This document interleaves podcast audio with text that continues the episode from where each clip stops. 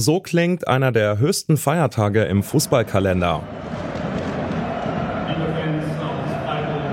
DFB-Pokalfinale zwischen dem SC Freiburg und RB Leipzig im Berliner Olympiastadion vergangenen Samstag.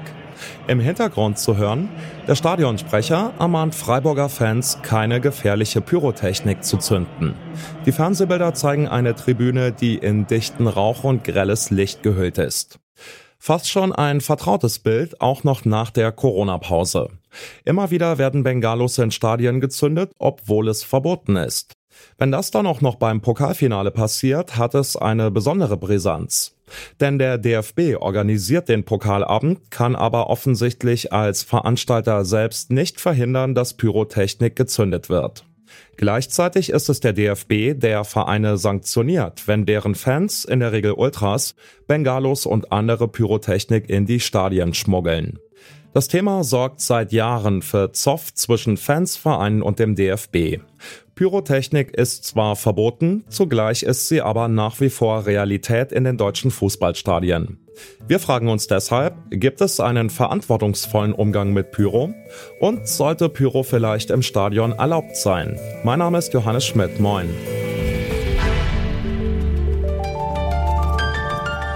Zurück zum Thema.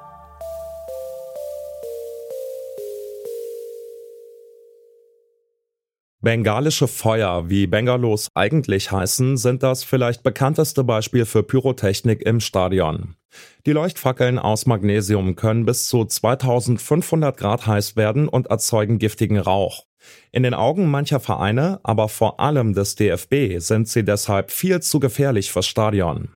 Ausgehend von der italienischen Ultrakultur wurden Bengalos trotz der Risiken auch in Deutschland zu einem wichtigen Fansymbol und wurden zunächst auch nicht problematisiert. Das hat mir Jonas Gabler erzählt. Er forscht seit vielen Jahren zur Ultraszene in Deutschland.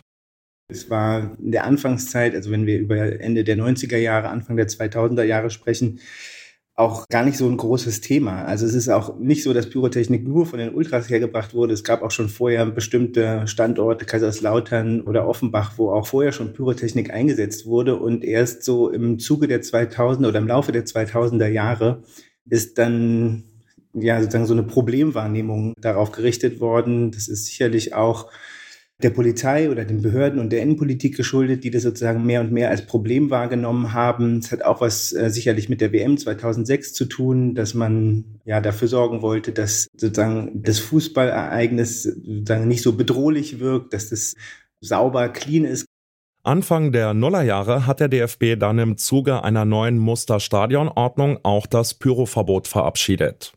Also mit dem Verbot und auch der strengeren Verfolgung oder ich sage jetzt auch mal mit der Kriminalisierung von Pyrotechnik wurde zugleich Pyrotechnik für die Fans auch mehr und mehr zu einem Symbol der eigenen Widerständigkeit. Also dass man sich eben nicht in eine Form pressen lässt, dass man unabhängig bleibt, dass man widerständig bleibt, dass man sozusagen sein Ding so ein bisschen durchzieht. Und in dem Maße, wie der Druck erhöht wurde, wurde Pyrotechnik mehr und mehr auch zum Symbol, eben ja, sich nicht kleinkriegen zu lassen.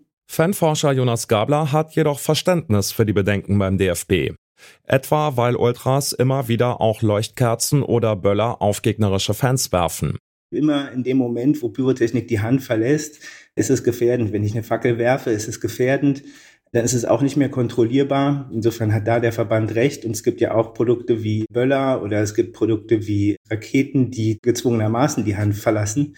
Trotzdem bin ich der Meinung, dass sozusagen es sinnvoll wäre, solche Handlungsspielräume aufzumachen, Wege zu finden, unter welchen Umständen Pyrotechnik äh, legal abgebrannt werden kann, möglicherweise halt auch andere Produkte wie kalte Pyrotechnik oder dergleichen, um einfach diesen Gegensatz, diese ja einerseits das kategorische Nein und aus der anderen Seite das widerständige Nee, wir machen damit weiter, um das gewissermaßen aufzubrechen und vielleicht halt auch eher in ein Gespräch darüber kommen, einen Dialog darüber zu kommen, wie ein verantwortungsvollerer Umgang mit Pyrotechnik aussehen kann.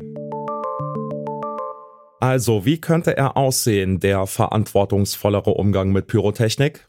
Der HSV hat vor gut zwei Jahren einen möglichen Kompromiss getestet. Wie es dazu kam, hat mir Cornelius Göbel erzählt. Er ist Direktor für Fankultur beim Hamburger Sportverein.